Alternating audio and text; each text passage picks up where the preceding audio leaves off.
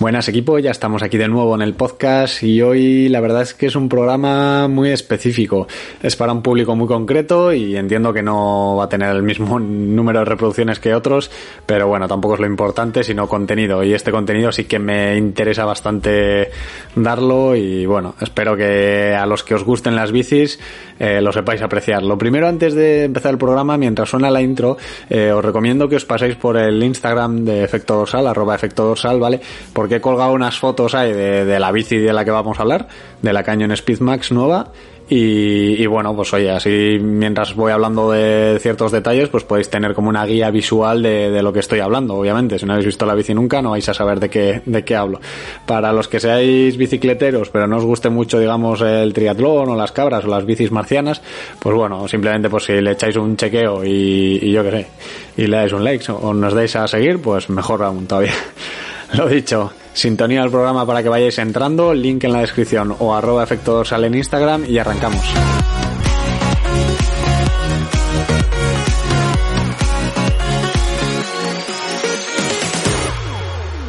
Bueno, como os decía en la intro, hoy vamos a hablar de la Canyon Speedmax, ¿vale? La nueva.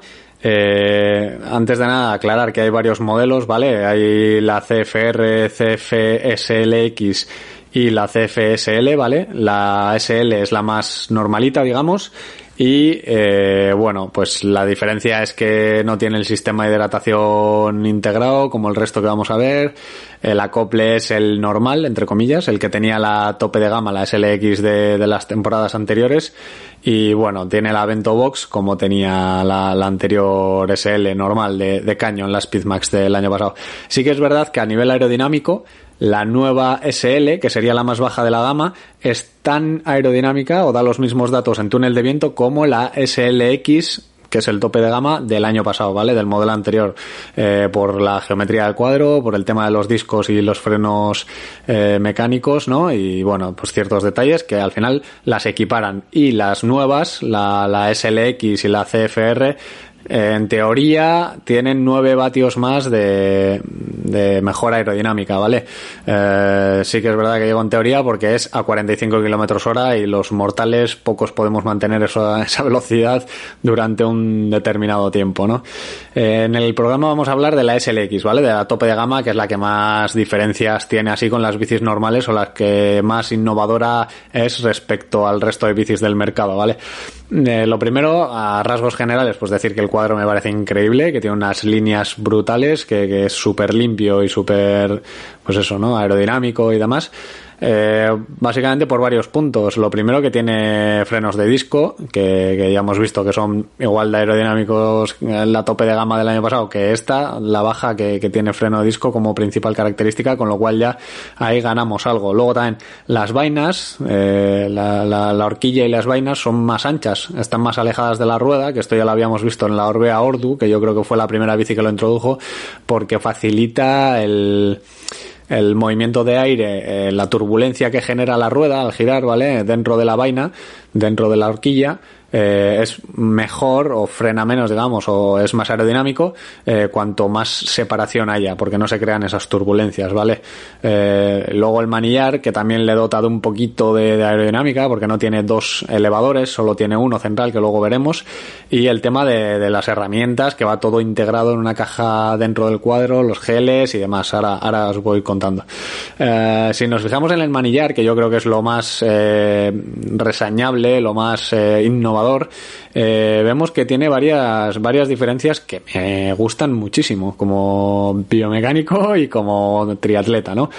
Lo primero es que es muy fácil de ajustar, por lo que he visto en el vídeo de, Lionel Sanders de YouTube, que ya os dejo el link en la descripción, eh, los ajustes, bueno, y en el vídeo de la presentación de eh, los ajustes son muy fáciles, o sea, pese a ser un acople un poco especial, todo se ajusta con un par de tornillos, o sea, tanto el largo de los acoples, tanto la altura del, acople, eh, las almohadillas, todo es bastante rápido de ajustar, lo cual se agradece a nivel mecánico, ¿no?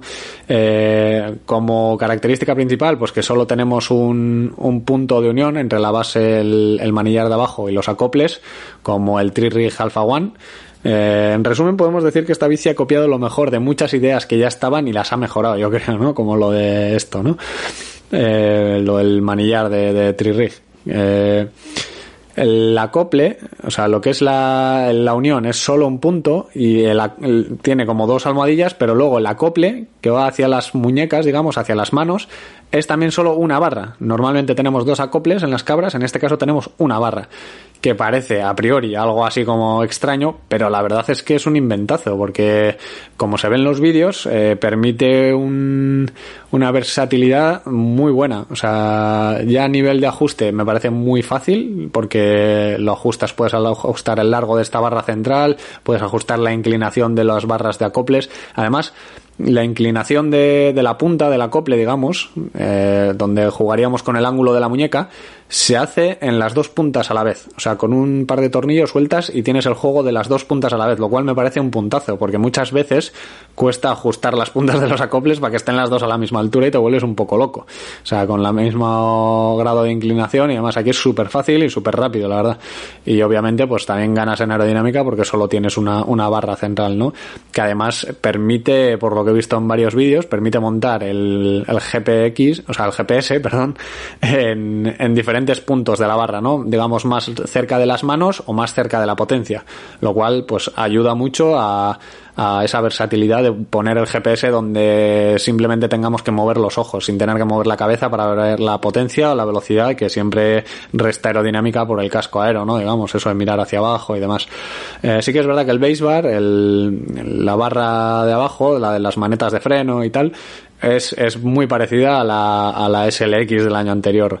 Eh, sí que es verdad que, bueno, por lo que he visto en el modelo de SRAM, al ser frenos hidráulicos y tal, los botones son como los de Sprinter, estos que van, digamos, ya separado de la maneta y queda un poco menos limpio, pero bueno, la, la, montura con Shimano me parece que es súper limpia, súper elegante y los de Ergon, que son los que hacen los, los acoples y el manillar, se la han currado bastante.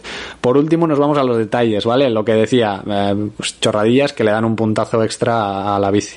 Eh, la caja de herramientas que vaya integrada en el propio cuadro, como habíamos visto en Cervelo y en otras marcas, ¿vale?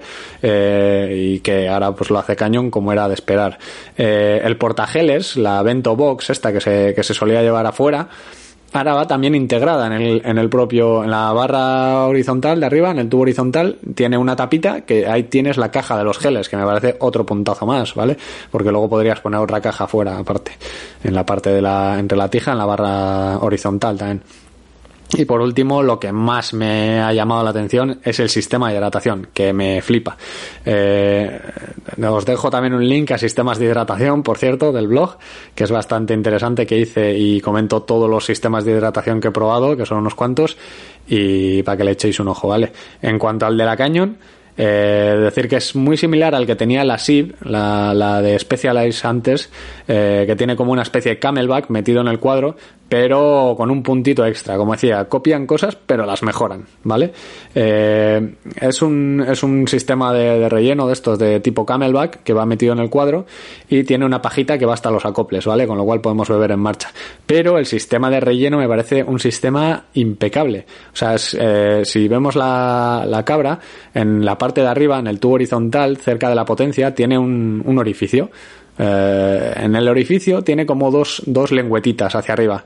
Esas lengüetas, si tú las presionas hacia abajo, abren una valvulita que tiene el sistema y permite entrar el líquido hacia, hacia, el, hacia el relleno, vamos, hacia el camelback, ¿no? Y si lo sueltas, automáticamente tiene un muelle que cierra esa válvula. Con lo cual, cuando tú quieres rellenar, simplemente metes el, bidón, la punta del bidón, el pitorro del bidón, en el agujerillo. Y ya cuando lo presionas hacia abajo, abres la válvula para que no se escape nada de líquido, no de esto. Y cuando separas el bidón, se vuelve a cerrar. Me parece un puntazo increíble y súper limpio, que es el principal aspecto de rellenar en marcha, ¿no? Que, que, que salpica todo por ahí y es un poco, es un poco engorroso. Por último, un detalle que me ha llamado la atención y aquí me hago un poco de autobombo, es que la pajita que lleva hacia adelante lleva un pequeño imán en el tubo y se pega directamente a la acople, a, una, a la barra del acople. Que esto me acuerdo yo que cuando me cogí el Speedfield, eh, el del sistema aero, que tenía la pajita y demás, me tuve que hacer ese invento, bueno, me, inventé eso directamente para que fuese la pajita pegada y no se, no se moviera, ¿no? Macho, macho gracia, no, no la había visto nunca. Eh, la verdad es que, bueno, me parece un puntazo y, y se ve que los de Canyon se la han currado, han querido dar una vuelta de tuerca a todo el sistema de bicis aerodinámicas. Eh, me parece una bicicleta que está súper pensada, como decía, súper depurada, como decía, uniendo muchos sistemas que ya existían en el mercado y que, que van siendo tendencia, pero con una vueltita más de, pues eso, de limpieza y de excelencia, ¿no? que, me parece que es la palabra.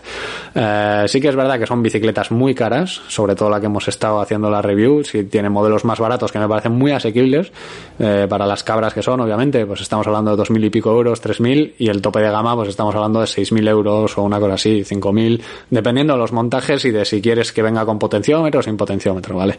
Eh, si queréis ver más información, os recomiendo que os paséis por el canal de, de Lionel Sanders de YouTube o de GTN, de GTN, de Global Triathlon Network. Eh, que son los de Trialdron de GCN, del canal de ciclismo este, y le echéis un ojo, porque la verdad es que tiene muchos detalles súper guapos, muy chulos. Están en inglés, eso sí, y por eso quería hacer un poco la review, para que haya algo de contenido en, en español audible y, nada, decir que, oye, que si os ha gustado, eh, hacedmelo saber por, por los comentarios, por las redes sociales, el grupo de Telegram, que os dejo el link en la descripción también. Y oye, si queréis que os haga reviews de más, de más bicis, con mi opinión, con mi punto de vista siempre desde un punto de vista biomecánico o de entrenador, en cuanto a rendimiento y aerodinámica, pues oye, eh, encantado que me digáis modelos y le echamos un ojo y, y oye, eh, a mí este tipo de contenidos me gusta hacer. Dicho esto, me despido hasta la semana que viene y como siempre, salud y kilómetros.